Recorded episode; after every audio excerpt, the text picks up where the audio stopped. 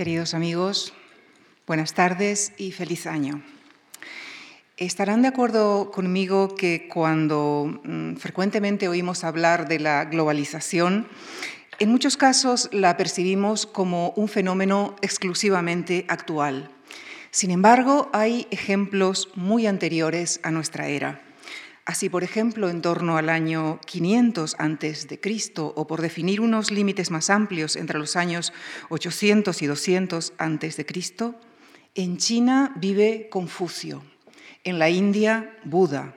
En Irán enseñan Zoroastro y sus seguidores. En Palestina aparecen los profetas. En Grecia viven Tales y otros sabios.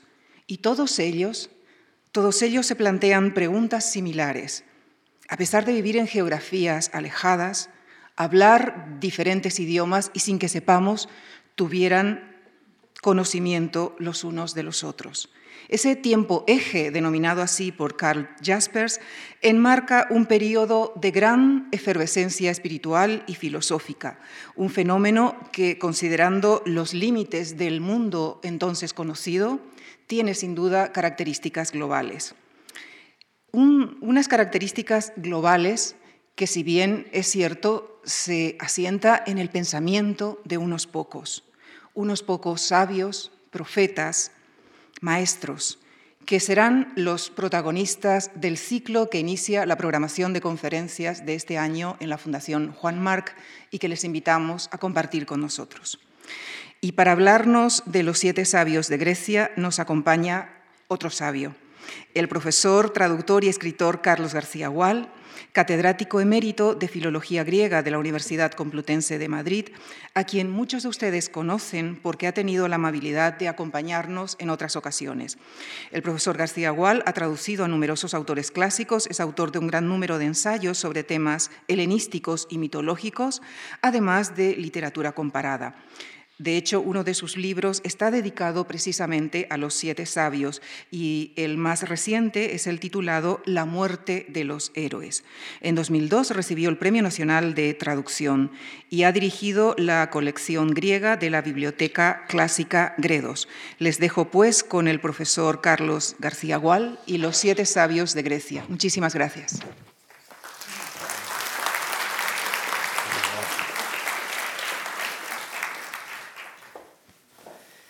Buenas tardes a todos.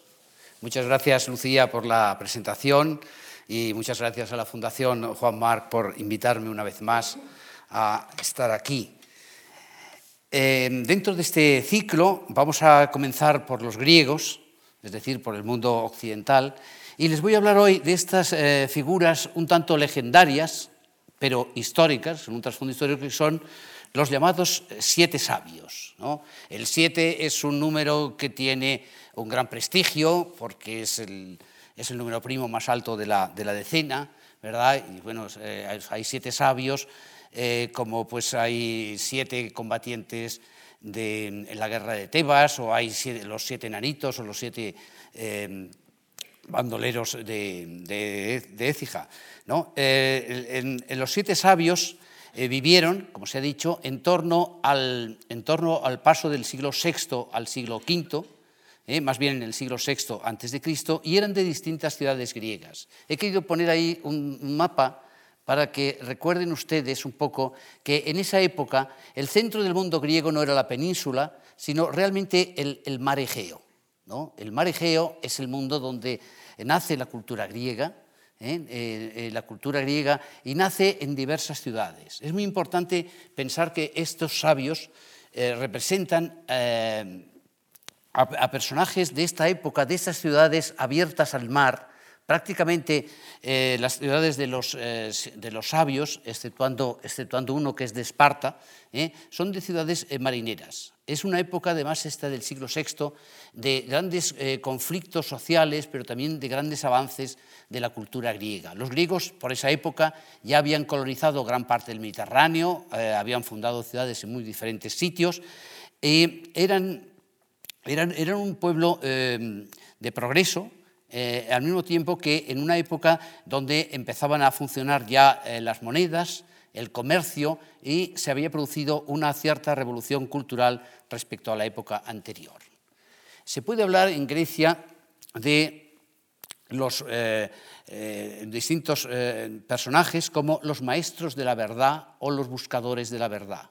Y es interesante colocar los sabios dentro de, dentro de esta fila, dentro de, esta historia, donde los primeros buscadores de la verdad y los primeros maestros de, los griegos fueron los poetas. Siempre Homero y, en segundo lugar, Hesíodo fueron los grandes maestros de la poesía griega y de la cultura griega. Eh, estos pertenecen al siglo VIII, eh, un siglo en que ya eh, se había extendido el, alfabeto, la cultura griega tenía como grandes centros las diferentes ciudades y donde los mitos griegos proporcionaban la gran tradición cultural de fondo con sus héroes y sus dioses. Ahora bien, el siglo VI, del que vamos a hablar ahora, representa un cambio respecto a esta perspectiva, porque estos sabios ya son eh, eh, gente de ciudad, pertenecen a lo que Aristóteles llamaba ya una sabiduría política. Recuerden ustedes que política viene de polis, ¿eh? son, y de distintas ciudades griegas. cada uno es de una de las, de, de las siete, en este orden más o menos vamos a ver un momentito. Eh, en, este orden, eh, Tales era de Mileto, Mileto está ahí en la costa jonia, es una, es una de las grandes ciudades comerciales, de las más ricas, y en cambio otro personaje, Solón, era de Atenas, Atenas no era todavía eh, la capital del mundo griego, Vías era de, una ciudad que es Priene, que en este, en este mapilla no está, porque este es un mapa de, que corresponde a la época de las guerras médicas, y Priene no fue importante, pero Priene existen unas ruinas de Priene, está, muy cerca de Mileto. Pítaco era de Mitilene, es decir, de la isla de Lesbos, que ustedes ven ahí. Eh, Cleobulo era de Lindos, que está en la isla de, Rodas. Eh, Quilón era de Esparta y Periandro de Corinto. Es decir, que si uno, se fija en el mapa, hay cuatro que proceden de esta costa de, Asia Menor, que estaba colonizada eh, por distintos distintos pueblos griegos, donde había una zona de, eolios y una zona de jonios, y ahí era donde había vivido Homero, fuera quien fuera. Habrá también otros sabios posteriores que proceden más o menos de esa zona. Pitágoras, por ejemplo, procede de la isla de Samos. Eh, Heráclito era de Éfeso, que está en esa zona. Alicarnaso es la patria de Heródoto. De manera que cuando hablamos de la Grecia hay que imaginarse esta, esta Grecia costera esta Grecia de, comerciantes, de viajeros, de gente abierta al Mediterráneo y buscadores de nuevas experiencias y aventuras. ¿no? Es el mundo de Ulises, ¿eh? solo que Ulises, que era de una pequeña Ítaca, era un rey ¿eh? y pertenecía todavía, al mundo mítico. Estos no pertenecen al mundo mítico, sino a un mundo que es ya histórico. Ahora hay que decir que estos sabios gozaron de un enorme prestigio durante siglos. Un prestigio que no corresponde muchas veces a lo que sabemos de ellos, porque como ustedes verán, hay eh, fundamentalmente dos sabios de los siete, que son Tales y Solón, de los cuales tenemos eh, bastantes noticias. Pero de los demás sabemos bastante poco. ¿eh? Son figuras que pronto entraron en la leyenda y, se caracterizan por algún rasgo especial, pero sobre todo porque pertenecen a este grupo de sabios. El siglo VI es un siglo donde todavía la cultura oral, es decir, lo que se cuenta, ¿eh? y lo que se cuenta es muy rico en este mundo mediterráneo. ¿no? Hay, que pensar que la cultura griega está ligado a estos horizontes. Yo por eso he querido empezar con este mapa. ¿no? Justamente lo que hizo los griegos aventureros, eh, críticos, abiertos a, nuevas ideas, etc., era esa, eh, esa cercanía del mar y esa cercanía también del oriente, por un lado, ¿eh? Detrás estaba el mundo persa, el mundo persa que comunicaba también con los mundos antiguos como Babilonia, etcétera, etcétera. Y delante estaba ese mundo de aventuras eh, que era el Mediterráneo. Los griegos eran audaces, eh, parlanchines y sobre todo eran buscadores de la verdad. La verdad en griego se dice aletheia, una palabra importante. Aletheia es una palabra de origen negativo, significa la A significa que no, y letheia viene de lece, olvido. Eh, algunos filósofos, por ejemplo Heidegger, ha insistido en que es muy importante entender cómo los griegos vieron la verdad como una especie de descubrimiento. La cultura griega es una, cultura de, descubrimientos, de avances. Primero estuvieron los poetas y los adivinos, más tarde están los sabios, los sabios que son gente de ciudad y que, como veremos, son gente de, ideas fundamentalmente, ya no, eh, ya no se basan en los mitos, sino que se basan en los razonamientos, las palabras eh, y el progreso. ¿eh? Luego vinieron los filósofos, los filósofos son ya de la siguiente, de la siguiente generación. En Mileto, después de Tales, vendrá Anaximandro, que es ya un filósofo eh, clarísimo. Eh, vendrá Pitágoras, por otro lado, y avanzarán en busca de la verdad, hasta, por ejemplo, Parménides, que, es, escribe un gran poema sobre la aletheia. Aletheia es muy importante que los griegos vieran la verdad como algo que había que descubrir y comprobar. Es curioso, si ustedes se acuerdan, que en la, poesía épica, quienes garantizan la verdad a los poetas, quienes hacen que los poetas sepan eh, qué pasó en tiempos lejanos, qué, eh, pasa incluso en, el Olimpo de los dioses, eran las musas. ¿eh? Las musas son una especie de divinidades, de divinidades menores, eran, nueve, hijas de Mnemósine, la memoria, están ligadas a la memoria y representan la tradición colectiva, y ellas inspiraban a los poetas. Los mitos se transmitían a través de esa poesía inspirada por las musas. Ahora bien, en este caso, en esta época, hay una especie de ruptura con el pasado. Ya lo importante no va a ser la memoria, lo importante va a ser la justicia. Y la justicia no viene tanto de las, musas como de la búsqueda de la verdad. Eh, una frase, eh, una frase griega de otro filósofo, Genófanes, dice, no desde un principio lo enseñaron los dioses todo a los hombres, sino que ellos buscando en el tiempo encuentran la verdad. ¿Eh? Ese podría ser un buen lema para la aventura que inician los sabios, la búsqueda de la verdad, la búsqueda de lo mejor, que no viene del pasado, sino que viene del encuentro con la realidad. ¿eh? encuentro de la realidad a través de la vida política en eh, las ciudades. Eh, es curioso también que respecto de las musas, ¿se acuerdan? Síodo, Síodo contaba que a él se le habían aparecido cuando pastoreaba sus vacas en Beocia, pero, y las musas le, contaron lo que él cuenta luego en la teogonía sobre los dioses, pero le hicieron una advertencia. nosotras contamos verdades, pero también sabemos contar mentiras semejante a las verdades. Entonces, esto plantea ya un problema, ya en Isiodo, ¿eh? ¿dónde está la verdad? Hay que buscar la verdad. ¿eh? Las musas, es decir, la tradición, ¿eh? garantizan un cierto conocimiento, pero más allá de eso, hay que buscar la verdad. Y eso es lo que buscan los sabios, la verdad y la justicia. Ahora bien, como les decía, es más famoso el grupo, los nombres de los siete, que no algunos de los siete, de los que sabemos muy poco.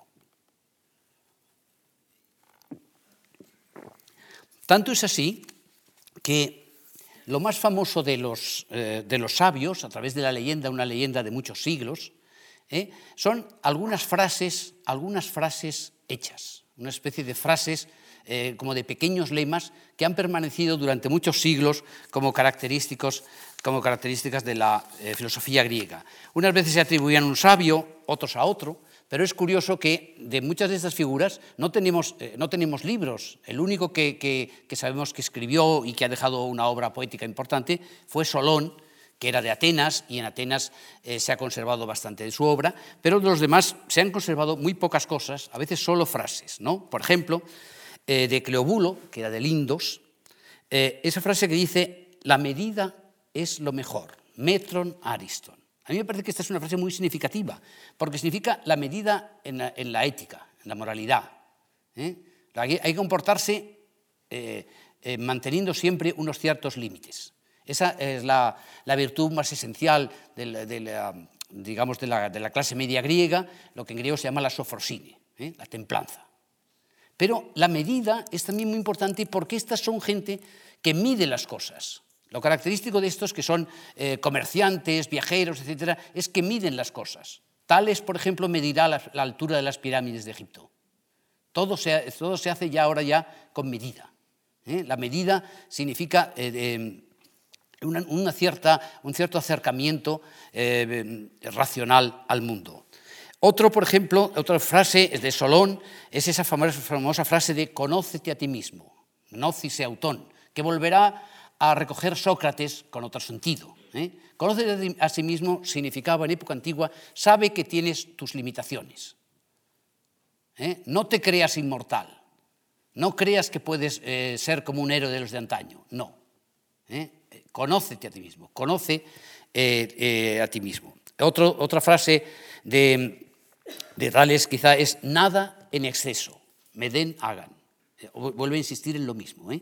la medida. Hay que recordar que los, que los, griegos eran de un mundo relativamente pobre. ¿eh? No se puede comparar el mundo griego en grandiosidad con el mundo egipcio, ¿no? o con el mundo persa, ¿no? las grandes ciudades estas de Persia o el mundo de las pirámides y, esos, con sus enormes ejércitos de esclavos, etcétera, etcétera. No, eh, Grecia es un mundo limitado. Pero de esa limitación es de donde va a salir la profundidad del pensamiento griego. Hay otra eh, frase que dice, atiende al momento oportuno, conoce el kairos, kairos es como se dice en griego, el momento oportuno. Eh, eh, otra frase que es de Tales y que está muy, mm, muy relacionada quizá con esta época del comercio, dice, presta fianza y ya tienes la ruina. ¿eh? hay que pensar un poco en el mundo este, un poco de la, desconfianza que había entre los griegos, porque los griegos también son muy marrulleros ¿no? y astutos de siempre, y esta era la época del comercio, claro, del comercio, de, la moneda. La moneda se había inventado a, comienzos del siglo, entre el siglo VII y el siglo VI, justamente en esa parte de Lidia, en el, norte de, esta de, la, península esa que hoy es Turquía. ¿eh? El rey Creso probablemente tiene esa fama de rico porque ya manejaba monedas. ¿eh? Eh, otro, y eh, Periandro, que fue de Corinto, que está también ahí, Corinthos, que fue tirano y que Platón excluye de los sabios, decía, todo es práctica, lo fundamental es la práctica, lo que se llama la melete. Y finalmente de Vías, que no sabemos mucho de Vías, que era de Priene, sabemos que era un gran juez, ha quedado una frase muy elogiada por Heráclito que dice, la mayoría son malos, hoi pleistoi kakoi, es decir, la mayoría son malos, que es una frase curiosa para un juez, ¿no? De todas maneras, yo creo que quiere decir eh, malos, quiere decir como de mala calidad, no quiere decir que sean malvados. Es decir, la mayoría son gente torpe, necia, etcétera, ¿eh? pero es, también algo que estará muy, estará muy enclavado en el pensamiento griego. Y ya digo que Heráclito, que tenía muy mal genio, decía que el único inteligente de los siete era Pías, que había dicho esto, de que la mayoría son malos.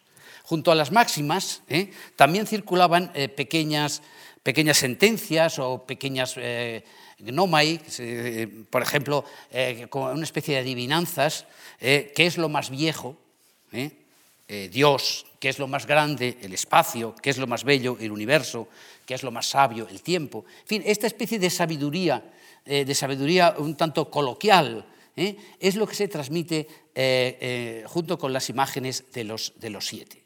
Los siete, como les digo, también tuvieron mucho éxito en las representaciones durante mucho tiempo. A ver si... Eh, ah, perdón, un momentito. Esta primera. He aquí un mosaico, este es un mosaico italiano de cerca de Roma del siglo I, que a veces, a veces se conoce con el nombre de la escuela de Platón, pero yo creo que no es la escuela de Platón, que son los siete sabios. ¿eh? Y eh, ven ustedes que están reunidos ahí eh, en, un ambiente, en un ambiente así, digamos, eh, como familiar, ¿no? Porque es muy importante también que los siete sabios se relacionaron, según, según las noticias antiguas, eh, muy, muy cordialmente. ¿no? Es curioso que siendo de sitios tan separados, cada uno de una ciudad, tuvieron buenas relaciones. Eso no lo podemos atestiguar del todo porque es, es legendario, pero hubo hubo eh, incluso algunas reuniones de los sabios y eh, Plutarco, ya les contaré luego, escribió un libro, perdón, escribió un pequeño librillo que se llamaba El banquete de los siete sabios. O sea que una de las cosas que caracteriza a los sabios es la concordia entre ciudades diferentes. Ustedes piensen que los griegos, las ciudades griegas muchas veces peleaban los unos con los otros, ¿no? pero en cambio la sabiduría parece que los, que los unifica. ¿no? De estos, como digo, alguno es de un sitio como Esparta, el otro es de Atenas, el otro de Mileto, pero se crea como una especie de, atmósfera, atmósfera de sabiduría en, torno a ellos. Aparte de, este, este, es un mosaico del siglo I, Cristo, italiano, este es un mosaico de Mérida. Este es un mosaico del siglo IV después de Cristo, es decir, más o menos de la época de Teodosio, quizá fuera algún, algún pariente o algún amigo del emperador Teodosio, que era de esa zona, que se había construido una, una, estupenda casa ahí con estos mosaicos. Y como ven ustedes, es un mosaico muy curioso, bueno, la, proyección está un poco en fin, un poco inclinada, ¿eh? Eh, donde arriba, arriba están, están los siete sabios que tienen puestos sus nombres en griego, en griego. ¿Eh? Yo no sé, no sé si el, artesano que fabricó el mosaico sabría griego, probablemente no, probablemente copiaba, copiaba algo, un modelo que tendría, pero no, no deja de ser curioso que un señor ahí en, Extremadura, ¿no? un, romano, un romano del siglo IV, ¿eh? Eh, tuviera ese mosaico en el salón principal eh, para demostrar que era un hombre culto. Él sabía quiénes eran los siete sabios y además tenían ahí claramente puestos los nombres en griego.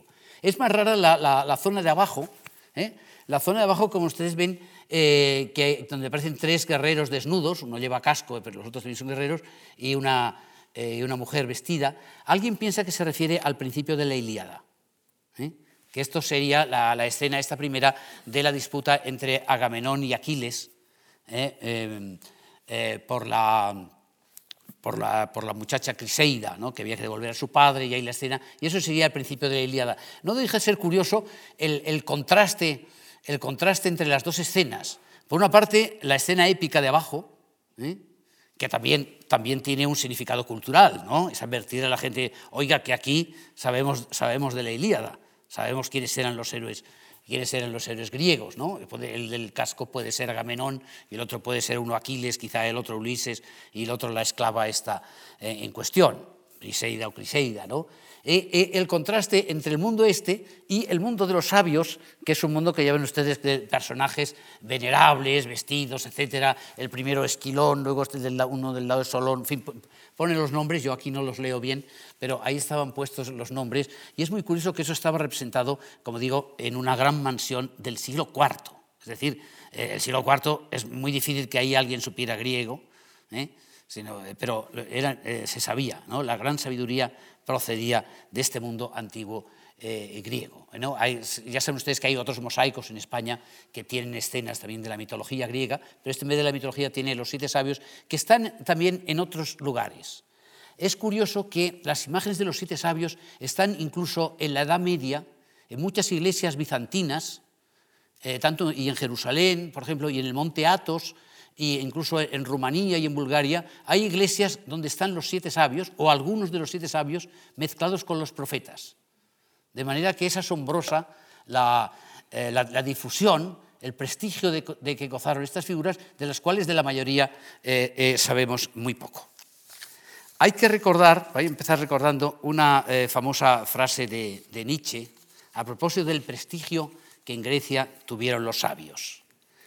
Eh, dice, dice, Nietzsche, hablando, comentando esto, dice, después de los héroes míticos, afamados, amados de los dioses, surgieron en las ciudades griegas los sabios, expertos en un saber personal, teórico a la par de práctico. Dice él, de entrada es un trazo neto e inolvidable de la esencia helénica. Otros pueblos tienen santos, los griegos tienen sabios. Se ha dicho que un pueblo queda caracterizado no tanto por sus grandes hombres, como por la forma en que los reconoce y los honra. Pero únicamente entre los griegos el filósofo no es un fenómeno accidental. Es decir, con estos empiezan la serie de los pensadores griegos.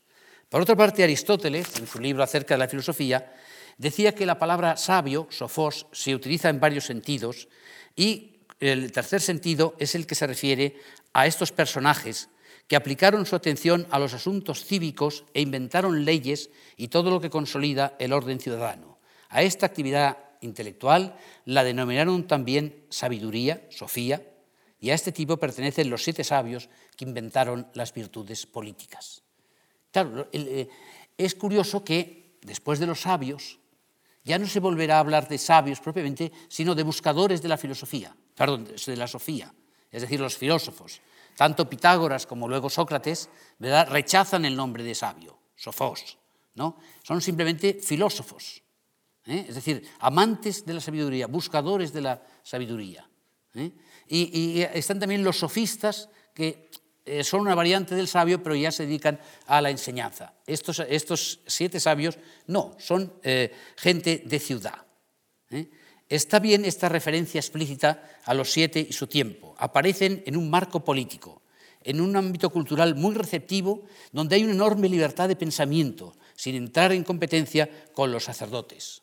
¿eh? Recuerden ustedes que en la antigua Grecia los sacerdotes er, eran simplemente expertos en ceremonias y ritos, y no había ninguna opresión dogmática, ni había ningún texto sagrado en los griegos. Los griegos nunca tuvieron textos sagrados, ¿eh? más que en algunas sectas, quizá los órficos o los pitagóricos, pero en principio en Grecia siempre hubo una gran libertad de pensamiento porque los eh, sacerdotes no eran los que contaban los mitos ni los que eh, guardaban, digamos, las viejas tradiciones, sino los que cumplían los mitos religiosos y podían ser de un dios y de otro.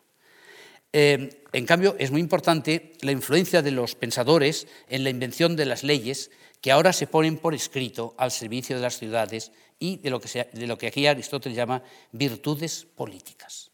Hay que recordar que en las leyes lo importante es eh, que se ponen por escrito. O sea, todavía no, todavía no hay democracia. ¿eh? Digamos, todavía esta época es una época aristocrática. Ya los reyes eh, han sido abolidos en la mayoría de ciudades. En otros sitios, como en Esparta, hay, hay dos reyes, pero tienen tienen un papel poco relevante eh, cuando se trata de la guerra, eh, eh, pero, pero, lo que sí hay es el sentido de que la ley está escrita. Ese es un gran progreso del mundo griego ya desde el siglo VII y VI. Es decir, hay, se puede, ya no depende de la decisión de, los poderosos, sino depende de la, de la escritura. Es, los sabios son pues una especie de guías en el arte de convivir en la ciudad eh, debemos recordar que en la, sociedad griega eh, los competidores anteriores eran los poetas, ¿eh? aedos inspirados por las musas, hijas de la memoria. Los poetas fueron, en efecto, los primeros maestros de la verdad, los guardianes de la larga tradición oral, heroica y aristocrática y de los grandes mitos panhelénicos. También los poetas, aunque no lo diga Aristóteles, estaban considerados como sabios por excelencia y en sus eh, poemas se transmitía todo un conocimiento sobre el mundo. ¿eh? Platón, más tarde, criticará a fondo ¿eh? ese prestigio de los poetas. Pero ya antes, Solón tiene una frase muy curiosa que dice, mucho mienten los poetas. En griego, polá pseudontai aoidoi. Esto es, es, es una especie de crítica. Una especie de crítica a ese mundo. Los poetas siguieron siendo muy importantes. En la escuela los griegos no estudiaban ningún libro sagrado, pero estudiaban, los, se sabían de memoria los poemas de Homero. Y alguno de los siete sabios fue un poeta, como el recién citado Solón, pero sus elegías expresan una búsqueda eh, del saber distinto al de la épica. No evocan las hazañas de los héroes del pasado, sino las empresas del presente, y cuando él invoca a las musas no es para que hablen de los héroes y los dioses, sino que para protejan, que protejan la ciudad en la justicia y amparen benévolas las leyes que él mismo ha compuesto. Se sirvió de la expresión poética, escribía elegías, para publicar y difundir sus ideas e ideales, para exponer la verdad no solo como propaganda política. Hay que recordar que, claro, en esa época del siglo VI, aunque la mayoría de griegos ya sabían escribir y leer, ¿eh? el alfabeto se difundió desde el siglo IX, IX-8 rápidamente por el Mediterráneo. Los griegos, como ustedes saben, perfeccionaron el alfabeto, que tiene un cierto origen fenicio. ¿eh? Los griegos inventaron signos para las vocales y, y eso supuso un enorme progreso intelectual que quizá uno no se da cuenta, porque ustedes piensen que donde hay una cultura con alfabeto, todo el mundo fácilmente accede a la escritura. Todo el mundo sabe leer y escribir porque eso se aprende enseguida. En una cultura sin alfabeto, por ejemplo, que tenga un sistema ideológico con el mundo egipcio o en el mundo chino, los que saben escribir son muy poquitos, ¿eh? son muy pocos. Tienen que, tienen que ser expertos en, la escritura, tienen que dedicar eso años y años, como los mandarines chinos o los escribas egipcios, pero una, una cultura que no es alfabética no llegará nunca a la democracia. ¿Eh? En cambio, en Grecia eso sucede, eso sucede eh, muy pronto. Bueno, como les decía, los, eh, los, sabios tuvieron una existencia histórica, sabemos poco de, de, la vida de muchos de ellos, pero es probable que todos ellos pudieran ver el, eclipse de Sol del año 585. Algunos tendrían más de 40 años, otros tendrían 20, ¿eh? pero ese eclipse tal vez fuera el que predijo Tales de Mileto. Cuando hablemos luego de Tales, ya les comentaré que Tales tuvo un prestigio enorme eh, y es muy curioso porque nunca se le ha discutido. Tales pasa por ser no solo un sabio, sino el primer filósofo. ¿eh? Y, eh, y, no sabemos que nadie haya leído ningún libro de Tales, pero sabemos grandes hazañas intelectuales de Tales como predecir un eclipse. Predecir un eclipse, no, sabemos, no sabemos cómo lo hizo, no sabemos si, predijo exactamente el día o predijo aproximadamente, eh, supone tener un alto conocimiento en astronomía. No sabemos si para eso Tales recurriría a conocimientos orientales. Eh, del mundo de los babilonios o eso, donde tenían, eh, tenían muchos, muchos datos, o cómo lo hizo. Pero, pero es muy importante, porque todavía el poeta Píndaro ve el eclipse como un milagro. Hay una frase, hay un poema de Píndaro que recuerda que de pronto Zeus hizo, de la noche, hizo la noche en el día. Y eso podía ser motivo de espanto. ¿no? Pero si, si, si, se puede predecir un eclipse, quiere decir que todo el mundo, hasta, hasta el Sol, está sujeto a leyes. Y eso encaja muy bien dentro del pensamiento. Es decir, el, el mundo es un mecanismo. Y eso es lo que Tales quiere decir. ¿Eh? Desde, desde, que se, pues, se, pueden predecir los eclipses, ¿eh? si se puede predecir las mareas, etc., el, mundo funciona. ¿eh? No, depende ya del, capricho de los dioses. Eh, entre los siete, como digo, está eh, Solón, Vías, Pítaco, de Mitilene, Cleobulo de Lindos, Quilón de Esparta y Periandro de Corinto. Hay uno, Periandro, al que Platón ha borrado y eh, ha introducido otro personaje en su lugar, menos importante, porque fue un tirano. Entonces, eh, Platón, que era muy moralista, eh, no puede aceptar que un tirano sea considerado como un sabio. ¿eh? De Periandro sabemos algunas cosas por Heródoto, que cuenta cosas tremendas de este Periandro, que por otra parte era muy culto y tuvo reuniones con poetas y con sabios y tal, y, que es, no es el, quizás no es el único tirano del, del grupo, porque tal vez Pítaco también fue un tirano, pero es importante que hubiera ya no solo legisladores, la mayoría de estos, de estos sabios fueron legisladores, sino también tiranos. ¿eh? Y en eso eh, ya eh, lo comentaré a propósito de Solón. Solón no quiso ser tirano y dejó el lugar a Pisístrato. Bueno, en las listas de los sabios a veces aparecen otros nombres. Hay tres, un poco más exóticos. Mi libro sobre los sabios se llama Los siete sabios y tres más, que son Epiménides, que era de Creta, que era una especie de chamán, ¿eh? Eh, hacía milagros, etcétera. Ferecides de Siros, que era un teólogo oriental, y Anacarsis el escita, que es un personaje muy interesante y que recogerá todavía Plutarco, porque es el bárbaro que entra en la civilización y se adapta a la civilización. Y ese es un tipo nuevo, es un tipo nuevo dentro del mundo griego. Ya saben, ¿se acuerdan ustedes que los escitas estaban al norte de Grecia y que tenían fama de ser especialmente bárbaros? ¿no? ¿Eh? Eh, vivían, eran nómadas, vivían sobre carros con ruedas rodantes, eh, también tenían la fea costumbre de utilizar a veces las calaveras de sus enemigos como copas, etc. En fin, los escitas eran, er, eran bárbaros, pero Anacarsis es el escita que entra en el mundo de los sabios y se hace amigo de los sabios y tiene, eh, tiene luego muchas críticas que hacer sobre los griegos. Y este personaje aparece también, los, los nombres cambian, ¿no? En fin, según la tradición, los, siete tuvieron buenas relaciones y tratos. Se escribieron cartas y asistieron a algún banquete en Delfos o en Sardes o en Corinto. En las charlas simposíacas de los sabios, que cuenta Plutarco en un curioso texto, ¿eh? Eh, de todas maneras, fíjense que cuando hablo de estos, sea, son, de épocas muy distantes. Plutarco es, es, entre el siglo I y II después de Cristo, es decir, más de 600 años después de, de los sabios. Este mosaico es de casi mil años después de los sabios. ¿no? Pero Plutarco eh, todavía cuando, cuando, escribe habla del banquete en que se reunieron todos y hablan y, y muestran ese afán de concordia, esa visión de la sabiduría como algo amable.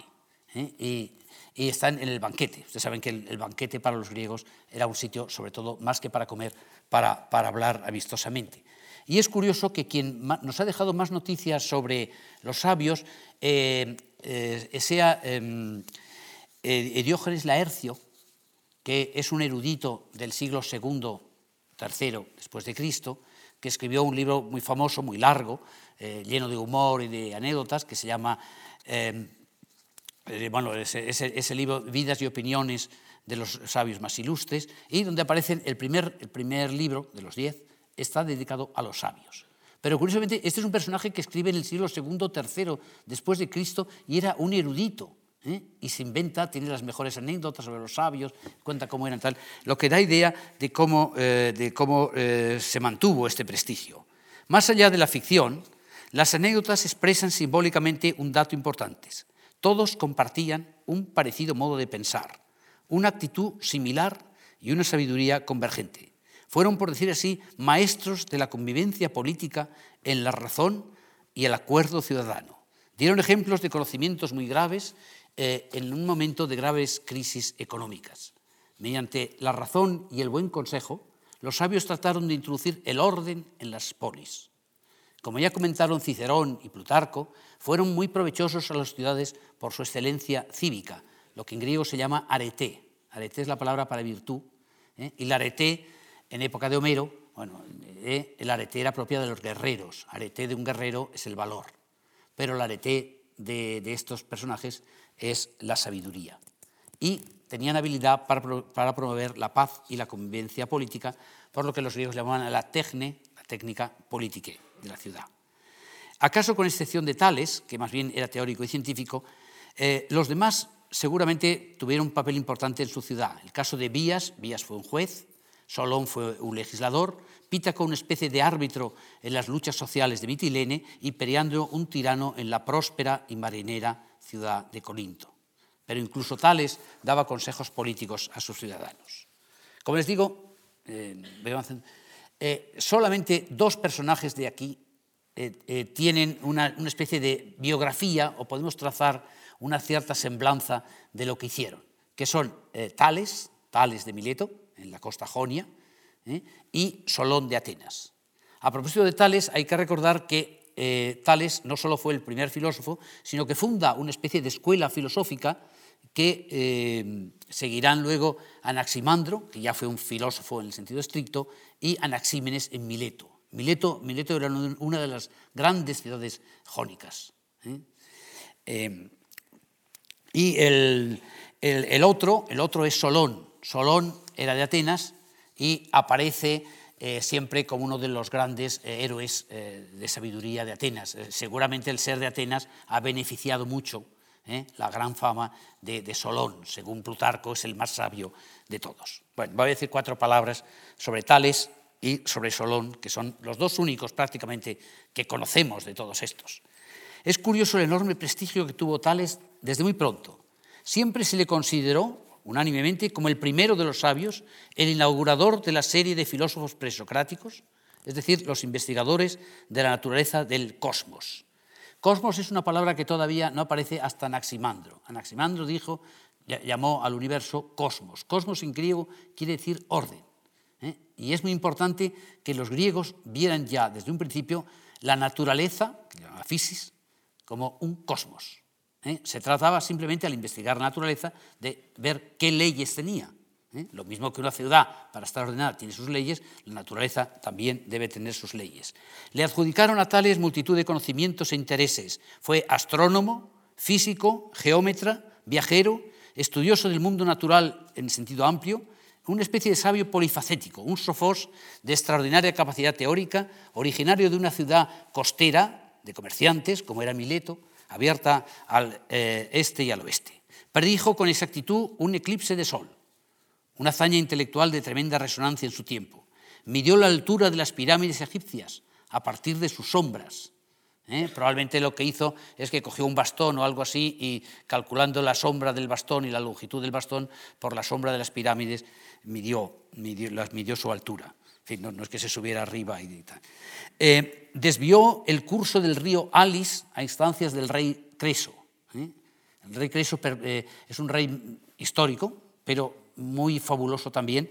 Y aquí este desvió un río, formuló teoremas geométricos y en su condición de filósofo llegó a dos magníficas y sorprendentes conclusiones. Las dos frases que se conservan de él, que es, el fundamento de todo es el agua.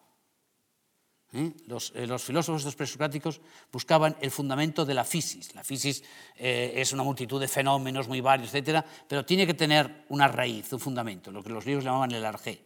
Y Tales dijo, es el agua.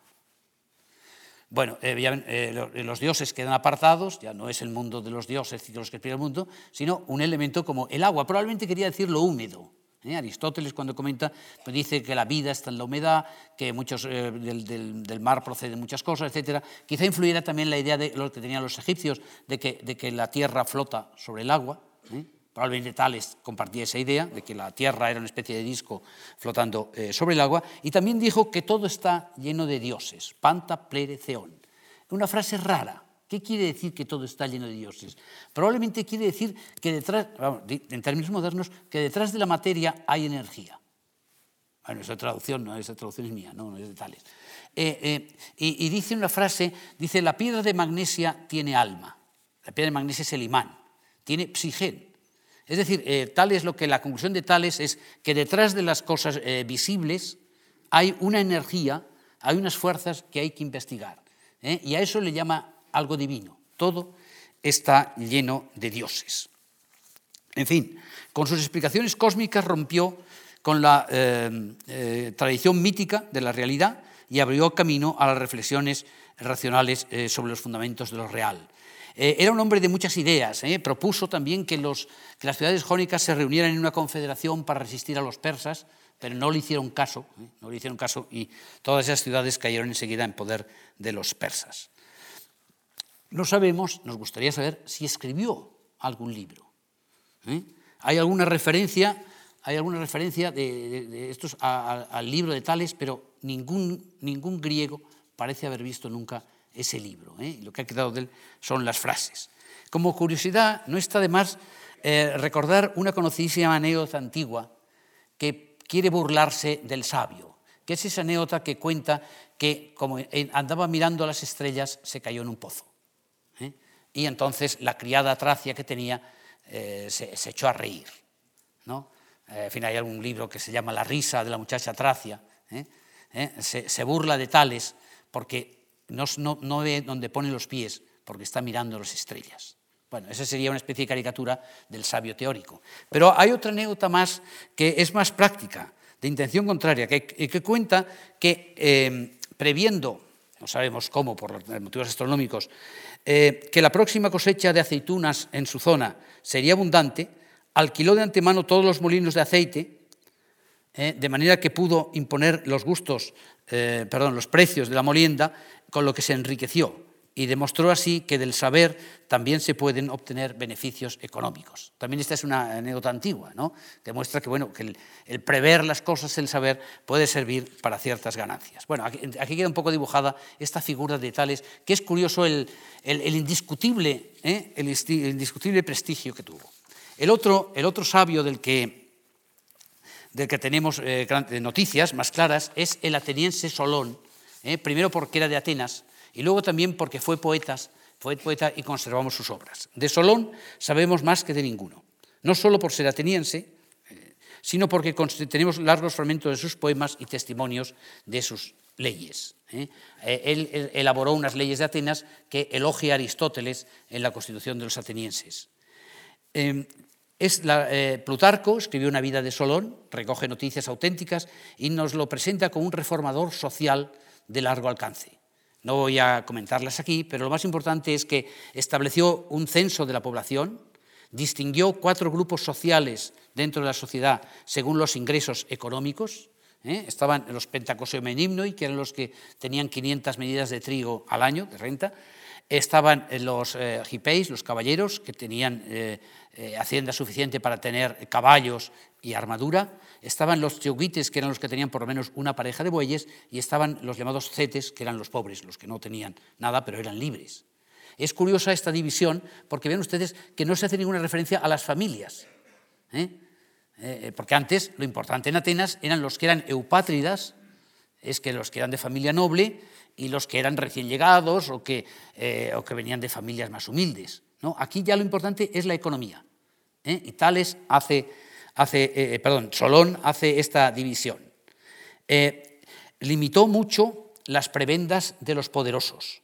Logró evitar la guerra civil ¿eh? en un momento muy duro, ¿no? porque, en, como les digo, el siglo VI es, un libro, es una época de grandes conflictos sociales porque el, comercio, eh, la, introducción de la moneda, eh, los, viajes hacen que cambie mucho la, economía y que haya muchos pobres. Y haya también muchos nuevos ricos. Y tales también, perdón, digo tales, Solón ¿eh? Solón mejoró mucho la posición eh, del Ática, ¿eh? haciendo de ella una ciudad enriquecida con el comercio, el trabajo y la justicia. Dio una ley de que los hijos solamente debían cuidarse de sus padres si sus padres se habían cuidado de la educación y les habían dado un oficio. prohibió la esclavitud por deudas, que existía mucha gente de los pobres, cuando ya no tenían nada que ofrecer para obtener comida, lo que sea, se esclavizaban. Eso quedó prohibido a partir de la época de Solón. En sus poemas se presenta como un campeón de la justicia, la dique, dique hombre equilibrado que rechaza los abusos de uno y otros y busca eh, la moderación, la sofrosine. ¿eh? Tenemos dos grandes poemas de él, largas elegías, una que se llama Eunomía, Eunomía quiere decir buenas leyes, ¿eh? Y otro que se llama el poema La elegía a las musas. Es curioso el contraste entre los poetas épicos que invocaban a las musas para que les contaran los mitos, para que hablaran de los dioses y los héroes, y las musas de, Solón, a las que él pide eh, sobre todo justicia. Justicia, que mantengan la justicia y el equilibrio. Hay una frase que dice, eh, yo quisiera ser rico, me gusta ser rico, pero enriquecerme injustamente no quiero. Y él mantiene la idea de que siempre al final triunfa la justicia y que Zeus, el Dios supremo, ¿eh? el Dios supremo, es eh, el garante de que la justicia se realiza en la sociedad. Esto, algo de esto ya había dicho Hesíodo, el poeta Hesíodo ya había dicho algo, pero Tales, eh, perdón, Solón lo dice de una manera mucho más clara.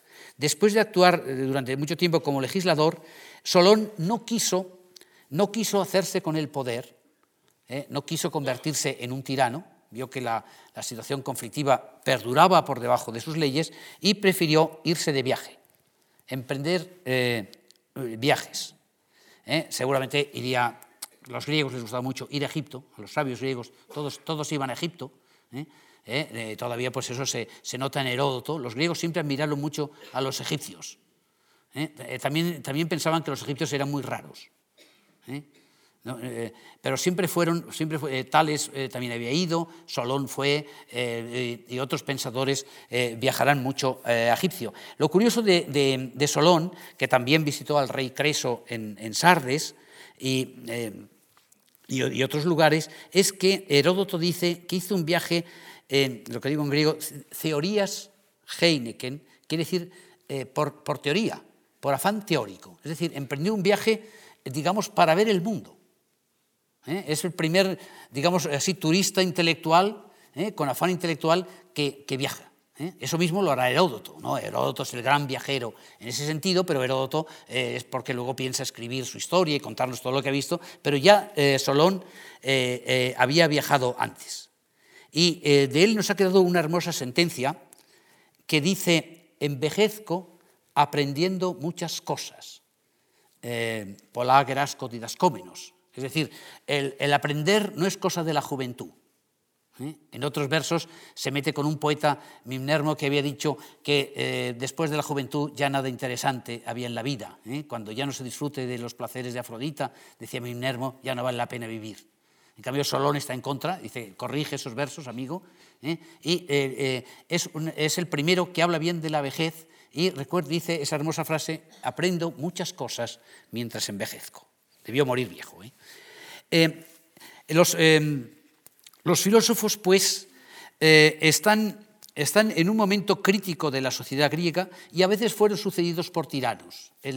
a, Solón le sucedió en Atenas Pisístrato, que es el gran tirano de Atenas, pero un tirano ilustrado y que llevará adelante las reformas eh, camino de la democracia. Es curioso que la democracia, la democracia ateniense, ¿eh? Eh, no venga directamente de Solón, aunque siempre se consideró que Solón era el que abrió los caminos de la democracia, con esta, idea de que la justicia debía proteger a los más pobres, de que los ricos debían limitar sus, eh, sus prebendas, que los poderosos debían ajustarse a la ciudad, sino que la democracia viene a partir de las reformas de Pisístrato, que, siendo un tirano, derribó a los poderosos aristócratas y abrió muchas, muchas reformas eh, que, que, luego, que luego eh, seguirían los demócratas. Recuerden ustedes que Pisístrato, por ejemplo, es el, inventor del teatro, el introductor del teatro en, en la Atenas clásica. Bueno, de, los, de, los demás, de, los, demás, sabios, la verdad es que había poco, poco, que decir. Algunos los conocemos por, incluso por los insultos de, de algún poeta, por ejemplo, Pítaco de Mitilene, lo conocemos por los versos de, Alceo, ¿eh? Alceo dice en verso, al mal nacido Pítaco han elegido como tirano de esta ciudad sin sentido y maldita. Y todos eh, los idiotas proclaman sus alabanzas. ¿no? Este, digamos, tenía algún sabio, pues como este, tenía sus enemigos. Periandro también era, eh, era un tirano bastante violento a veces, y por eso Platón lo, lo excluye. este Quilón de Esparta, sabemos poco de él, quizá fuera un éforo. Esparta no, era, no fue luego famosa por sus sabios, ¿eh? Ya saben ustedes que Esparta eh, se estancó a partir del siglo V, ¿eh? fue un régimen estancado, un régimen que nosotros llamaríamos militar o guerrero, donde dominaba la guerra y las armas y no, no había progreso. Pero tal vez Quilón fue el que mm, asentó en Esparta un sistema de gobierno que era muy curioso porque había dos reyes, había dos reyes hereditarios, había una diarquía de, reyes, que tenían funciones guerreras, sobre todo. Había un consejo, eh, un consejo de, éforos, que es probablemente un consejo, digamos, de legisladores, y había luego la asamblea, ¿eh? la asamblea de guerreros. Y tal vez Quilón es el que logró un cierto equilibrio en este sistema. Bueno, eh, em, de, los, de, los, sabios en conjunto, de otros no, sabemos, no sabemos mucho más. Lo que conviene insistir en que en el siglo VI, un tiempo de tremendos conflictos sociales en todas las ciudades, eh, agitadas por la introducción de la moneda, eh, por el comercio y la aparición de nuevos ricos frente a los nobles de antaño, eh, con una multitud de pobres, como atestiguan los poetas de la época, y que ya tienen nuevas leyes escritas y nuevos hábitos sociales, estos sabios actuaron ejemplarmente es decir, fueron sabios teóricos y sabios pragmáticos. Fueron progresistas a su manera y precursores de las futuras democracias, buscadores de un orden cívico y equilibrado por la razón y no solo ya fundado en la tradición. Eran enemigos de la violencia y la vieja injusticia basada en los prejuicios de la sangre, la tierra heredada y la fuerza de los belicosos aristócratas. Curiosamente, han quedado en la tradición como, como un grupo eh, como un grupo bastante, bastante unido, bastante unido y un grupo legendario. Y lo curioso es que ese prestigio se ha mantenido durante siglos y siglos. Como digo, ya en el mundo bizantino pasaron a mezclarse con los profetas cristianos, que no tenían nada que ver, pero ahí están todavía. Ahí están, por ejemplo, en este curioso mosaico eh, de Mérida, de, alguien del siglo, del siglo IV, de un, español probablemente, un español eh, de, alta clase, que en su casa, en su casa de campo eh, recuerda a los, a los siete sabios con sus nombres en griego y los contrapone a los héroes de la Ilíada. Bueno, eh, y esto es simplemente un poco esta, esta evocación de estos eh, famosos personajes, de los que sabemos poco, pero que han permanecido ahí como raros ejemplos de sabiduría, abriendo el camino a lo que será luego la filosofía y el gran pensamiento griego. Gracias.